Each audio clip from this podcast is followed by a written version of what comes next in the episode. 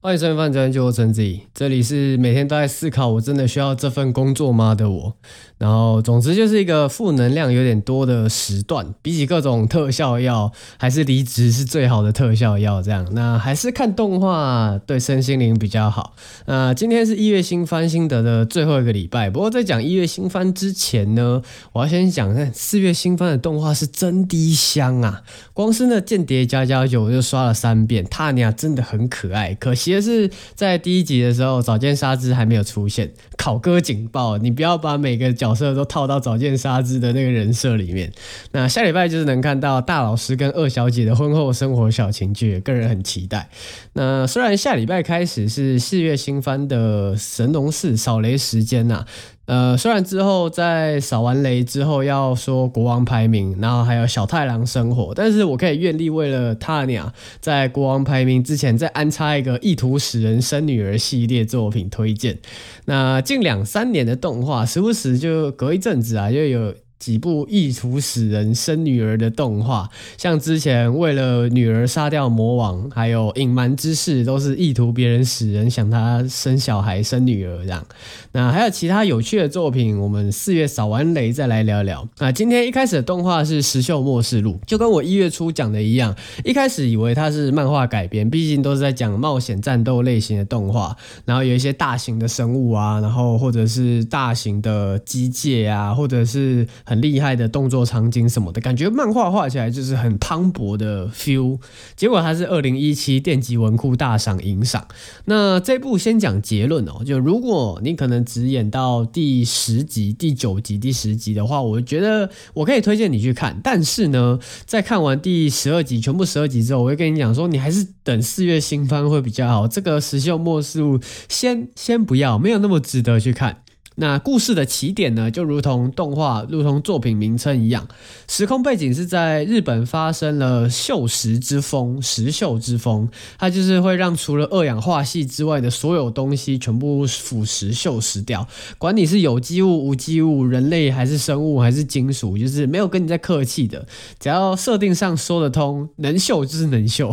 那因为外面呢，就是被这个锈蚀之风给侵略、给占领了，就变成大范围的沙漠或者是绿洲，那绿洲的话，就是要么一小块一小块，要么就是整个全部都变成超级无敌大森林。你需要探索的话，就有点像是美食猎人那样，你完全不知道里面会有什么香菇、什么物种、什么生物、什么植物在里面，就变成一个超大的原始森林。所以基本上呢，正常的人类根本无法出城，或者是说。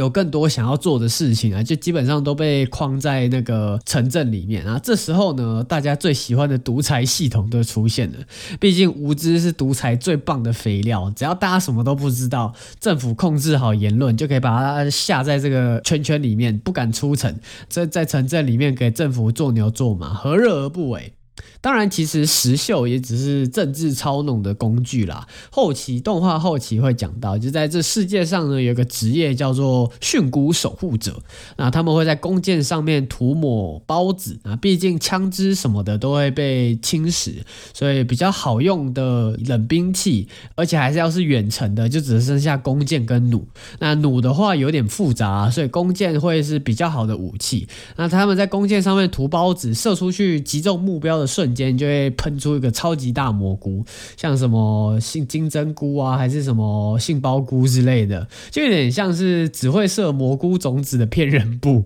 那他们在这世界各地帮忙治疗被石锈感染的人类，也因为专制政府讨厌这些就是散播正确讯息的这些守护者，所以让他们没有油水可捞的蕈菇守护者，所以通常蕈菇守护者都会被通缉。那差不多是在这样的故事背景之之下，听起来很刺激，但是。他狗尾续貂，所以我只说你如果看到第九集、第十集，OK 没有问题。但后面演的是真的很糟，那可能你到第九、第十集，我可能会给个八点五分、九分之类的。但是如果你再加上第十一、二集，直接砍到剩六分，而且剧情都是围绕着城市，根本没有多少在外冒险的镜头。所以如果你是为了看他们男主角跟男主角日常冒险的 RPG 的观众，你可能等下一个月从零开始魔法书的续作魔。发时的黎明，我觉得你还是这样这样等还是比较靠谱一点。或者是四月的龙傲天代表作《海谷骑士大人异世界冒险中》，这都是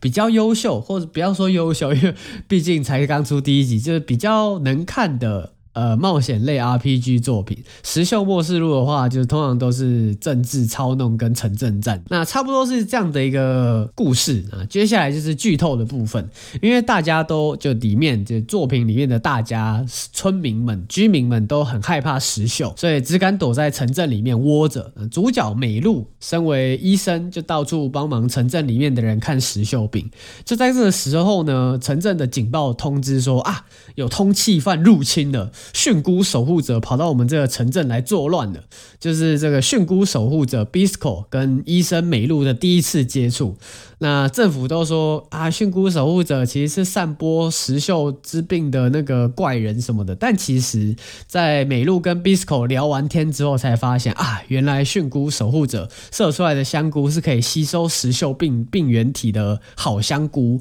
所以根本就不像政府所说他们是通气犯，其实他们在散播呃那些香菇是为了要吸收石锈病，而不是为了要散播石锈病。那在知道事情原委之后呢，就为了要找到根治石锈病的方法，美露跟 Bisco 就踏上了寻找解药之旅。啊到这里呢，大家可能会觉得哇，好棒，好赞哦，要出去探险的。然后有各种神奇的香菇，各种技能可以看，然后各种磅礴的画面可以哇，让身心灵感受一下各种神奇的地区，各种奇妙的环境在等着你探手去冒险。没有，并没有，不要瞎掰好吗？他们一出城，经过两个城镇，就知道怎么根治石秀之病了。那因为所有的香菇都会吃掉那个石秀，不过呢，就是只有石秀香菇是最厉害，能吃掉最多石秀呃因子嘛？我不知道那个是怎么吃的，反正就是只有石秀菇是可以吃掉大部分的石秀，它最厉害。那只要石秀香菇再加上蕈菇守护者的血，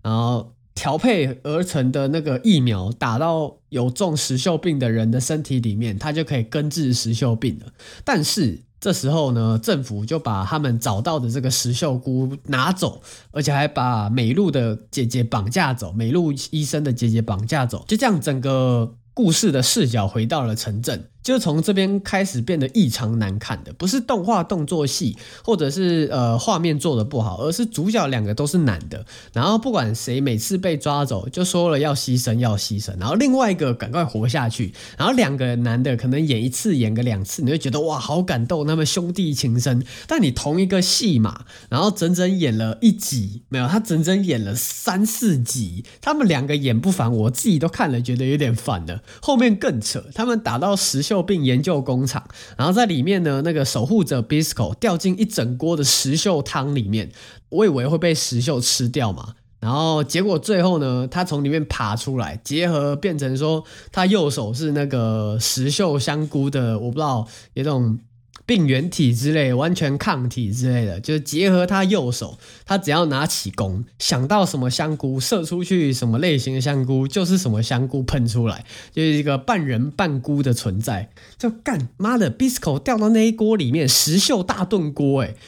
我真的以为他会死在里面，然后让美露医生继承那个蕈菇守护者，再加上医生的能力哦，可能在世界各地周游列国，然后跟奇诺之旅或者是魔女之旅那样，在世界各地醍醐济世。结果他就这样硬生生的把便当给吞下去之后，再把便当给吐出来，然后还变成了一个半人半菇的类似神的存在，然后最后还说不是，呃，最后还不是说要找石秀病的解药，因为他们。已经找到石秀病解药了，他们要找的是怎么变回人类。我想说，What the fuck？你骗了我的感情，吐了便当就算了，连一开始最难的题目石秀病你都给解了，反派也给你打倒了，那这个世界还需要你干嘛？赶快回去找个地方养老就好了。我不想看一个没有目的的环游世界。总之就是一个很令人傻眼的结局。小说我是不知道啦，但我很肯定这个动画一定会大部分人都没有很满意结局。看到一半我可能觉得还好，会推荐给你。但是看到结局就哦天哪，不要结局真的先不要哎。好，下一部《天才王子的赤字国家重生术》，它是由轻小说改编的作品。那故事在说这个大陆上呢，中间有一座山脉——普半。然后左边有各种小国，右边有一个超级大国。那主角呢，刚好就卡在小国们跟大国的正中间的上面，坐落在一个交通要塞。就跟地中海上面的巴尔干半岛是欧洲火药库之称一样，主角的国家呢，也算是在这个世界上另类的火药库，就一直都是在发生战争的情况之下，所以他们国家的那个国力非常的衰落。主角的本性怠惰，他只是想要把国家给卖了，然后自己去山上享受清闲。虽然跟同季的现实主义国王重建记一样，都是在说什么安内攘外啊，促进国家建设啊，然后增加人民福祉这种相关题材，国家。新建，然后政治上面的题材动画，但是天才王子这边的画风跟妹子都比较香，然后如果你想要看香香的妹子的话，这边比较赞。啊，那个现实主义那边就嗯还好。呃，另外呢，就是天才王子这边呢，就比较偏向对外的策略啦，都是在讨论小国如何在大国之间斡旋啊，或者是小国如何透过蚕食的方式吞掉旁边小领土，呃，有矿物的小领土，增加自己国家的作物啊，然后矿产子等等来增加金源来源等。那对内像是什么人民的呃福祉啊，然后卫生习惯什么的，就比较少一点，就真的真的比比较接近我们上次在讲现实主义的时候提到另外一个叫《亚尔斯兰战记》的这部动画，那至少我觉得比起现实主义啦，这边天才王子的 bug 跟欣赏度都比较少，然后也比较多啊，还有剧情的流畅度都比较优秀，不难想象这两部题材类似的动画肯定会拿来做比较。就我自己而言啊，这是。呃，这边这个天才王子是比较想要让人推荐给别人的啊。另外，不知道有没有跟大家分享过，就我在讲男女主角的时候，通常都是讲主角的职业，要么就只是直接讲男女主角，而非他们的本名，除非真的很有特色啦，不然近期或是可能近十年的角色吧，我没有一个记得起来的。然后角色要么像欧洲人那样又又长又臭，然后又记不起来，然后有些像那个塔纳卡塔罗，就是干日本人到处都有的。的名字，索性就根本不记名字了，就只记得作品的名字跟脸部角色脸部特征而已。然后，如果你讲到国家跟国家之间的战争，那就更明显。有时候什么帝都啊、帝国啊、王都啊、王国啊，然后什么什么都市啊，还有各式各样的小国家，我真的可能你第一集跟我解释我还看得懂，然后你到第三集我就啊。这国家有出现过吗？是哪一个国家？是 是属于谁的？然后这个人是属于哪个国家的？就是有种类似坐着看戏的感觉，里面的名字完全没有一个记得。虽然《天才王子》这个剧情还不错，但是。毕竟我也没有搞懂国家之间的利害关系啊，所以这部我就不讲剧情了，来讲讲我对维恩王子的想法。那剧情里面呢，我有两段，诶，应该说三段，让我觉得印象很深刻，然后很令人省思的部分。一个就是维恩的妹妹，她在商都听到商人们跟地方知识分子在对他们城镇的建设还有制度做辩论的时候，感到非常好奇。那妹妹，那维恩王子的妹妹也在。之后的剧情扮演了重要的辩论角色。那这边呢，我就让人想到说，他这个辩论的雏形呢，其实就是英国上下院议院的雏形啊，它就类似在这种环境之下产生的。那另外呢，如果你要说对这种辩论类型的动画有兴趣的话，我推荐你去看《魔王勇者》，他们里面有一段。是中世纪的农奴在获得智慧，他读过书，然后获得自由之后所顿悟出来的一段话，一段演讲。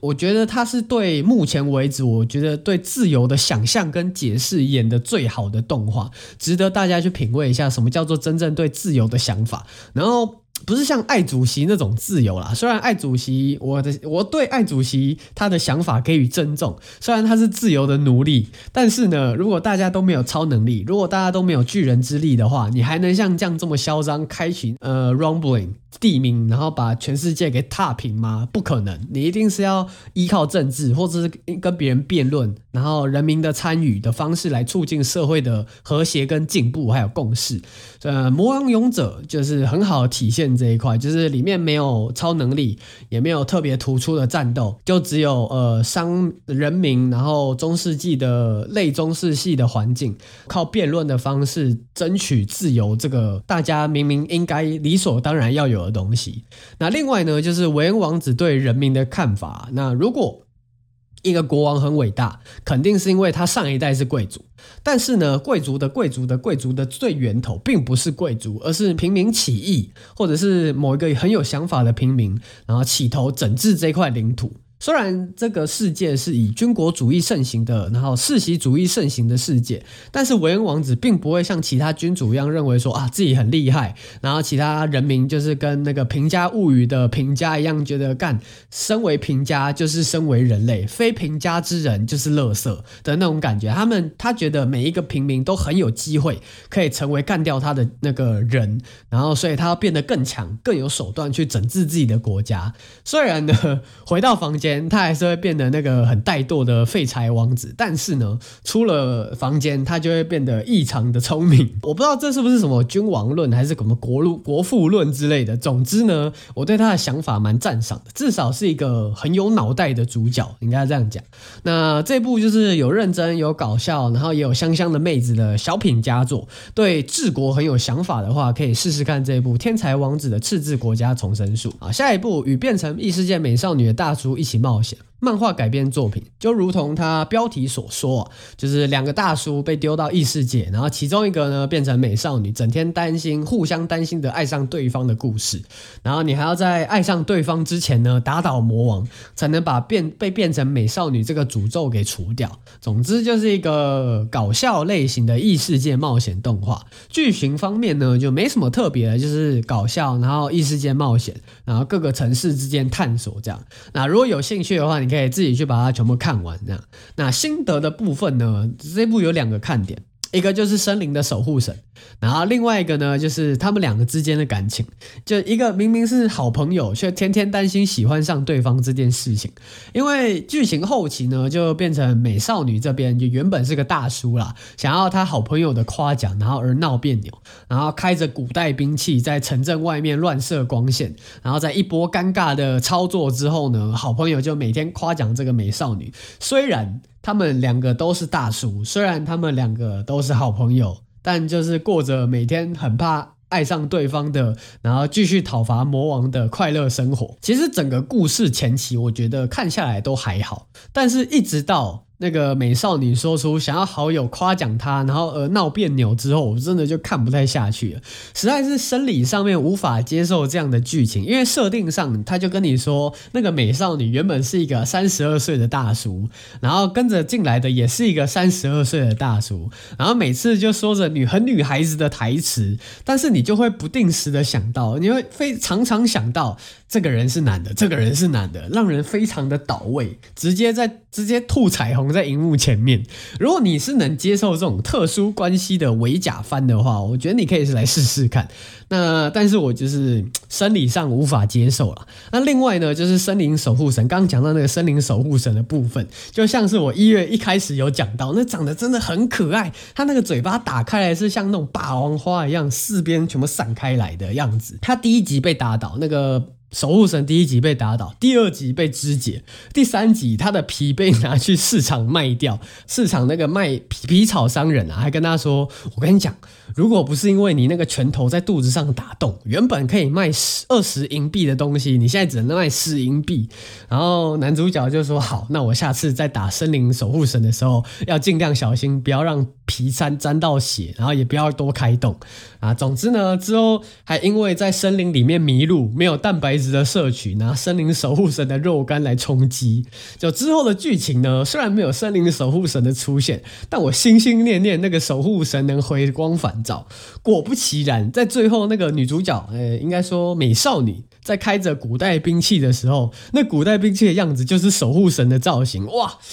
我整个人龙心大悦，美少女就这样开着守护神古代兵器大闹一番之后，剧情来到了尾声。总之就是，其实剧情不差啦，但是我生理上没有办法接受两个男的，然后其中一个变成美少女，在那边整天呃思考着要怎么不会爱上对方这样子。这种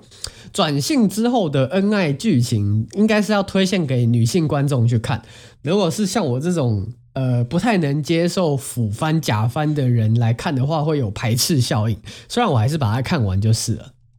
好，下一部自称贤者弟子，呃，A.K.A 本季烂作冠军，剧情烂，作画烂，三 D 超尴尬，插入曲尴尬癌发作，完全找不到一个可以吹捧的地方。我是不知道他小说有多厉害，单行本销量突破一百万册有多厉害，出到第十六本有多强，完全。就是就动画而言，它就是一个惨遭动画化，没有什么好解释的。不愧是原作粉碎机，原勇不愧是原勇，只有他可以超越他自己。在看动画的人呢，可以不认识《爱的战士》虚渊玄，也可以不认识《校园王者》冈田迷里，更其实也不用认识新房昭之，但你一定得知道，如果有原勇导演的作品，肯定十个有九个直接原地爆炸，第十个炸得特别的华丽，剧情。还是要介绍一下，就是有个男的，他去玩网游，然后跟其他网络游戏一样会吃人，就这样被困在游戏里面。然后不止他一个被困在游戏里面，他的网友们也被困在游戏里面。然后这个男主角呢，因为自己捏了一个小号，这个小号是个小萝莉，可是，在进入游戏里面的时候，他没有意识的去选到了这个小号的样子，然后这个小萝莉呢，就进到了这个世界，然后被他的网友。叫去探索世界，好网友呢就自己在广王都里面吃香喝辣，回那个小萝莉回来回报的时候，还一脸得意的跟他说：“哎，那你那个下一个地点就去拿某某某地方啦，继续去探索。”这样，这就好像是什么？那个观众。就是跟新手一样，看着那个小萝莉探索世界，就明明你想要一点一点的探索这个世界，却因为你有一个对这个世界超级无敌认识，然后满等的玩家，这个小萝莉呢就带着你探索，全部都是高等级的副本，然后就算是去低等级的副本，也因为队友太强。然后没有游戏体验，然后又因为你是一个新手，所以你完全不知道主角们在探索这个地方的时候要做什么，就纯粹就只是为了探索而探索。然后到一个新地方就说：“哦，这里地方嗯很漂亮。”然后你要做什么？哎，好像都已经办完了，那就赶快回去吧。这种就是完全不知道它剧情到底在演三小，就是为了探索而探索的剧情。然后呢，里面那个战斗的时候啊，它会有唱歌嘛？一般战斗有。时候也会有唱歌。说真的，我看动画以来，这么难听的战斗歌，这么难听的插入曲，我还是他妈第一次听到。虽然你看 Quality Code 动画也没有做得多好，但至少他那首金丝雀 Someone Calling You 唱得超级好听。校园后宫战斗番不胜枚举，但至少学战都市的第二季那个歌姬唱的也超好听。不要在动画里面播那个三流的三 D，然后放那个难听的战斗歌来侮辱观众，我真的不知道。应该可怜的是观众，还是应该可怜的是原作者？如果我是作者啦，我肯定是会哭着把它看完，就是哦，哥怎么这么难看？但是我他是我生的小孩，我还是要把它全部看完，这样。好，下一部《相爱相杀》漫画改编作品，故事在说杀手事件中有个顶尖杀手看上另外一个也在搞谍报的女主角，就这样展开了有一点血腥、有一点刺激的追求。那也如同我一月开局的时候有讲到，里面的角色为什么看起来这么的有违和感，是因为主要的角色呢，他的眼睛、他眼球瞳孔啊，全部都跟芝麻一样小颗，要么就是眯眯眼，要么就是芝麻的眼球，就说。灵魂之窗是我们的眼睛了，长这么小颗，肯定吸引不到观众。那剧情的中后半呢，有描写到女主角小时候的故事。那那时候呢，我们女主角的眼睛就大大颗的，很可爱啊。如果你是不太吃人物画面的好看程度的话，这部如果就是如果你是对杀手类型有兴趣的话，也可以试看看。但仅限于小品作品就。没有到真的特别好看，而且它跟《石秀末世录》一样，看到第十一集就好。它收尾收的蛮糟的，个人认为啦。那剧情的部分呢，主角在遇到女主角的时候，就爱上了女主角，爱上了对方，然后展开一系列热烈的追求。中途呢，当然还是需要接受到一些暗杀的任务，而且主角真的太强了，所以之前待过的组织也好，然后政府的高层也好，都会时不时的派人来刺杀他。那经过前面的剧情铺垫呢，就得知到说，原本主角宋良和其实原本是没有名字的。在女主角小时候呢，女主角的爸爸把女主角交给宋良和，宋良和之后呢，就遭到暗杀了。然后再跟这个没有名字的男性角色呢，还有带着不知道为什么会被追杀的女主角，来到了山腰的小屋先避难。不过呢，因为那些追着女主角来的坏人有一些争执啊，然后女主角就在摸黑的情况之下误杀了宋良和，然后坏人也被杀掉，然后主角呢跟着女女主角被警察抓走，女主角被带去给警察当养女，然后主角原本没有名字嘛，然后后来就带着宋良和的这个名字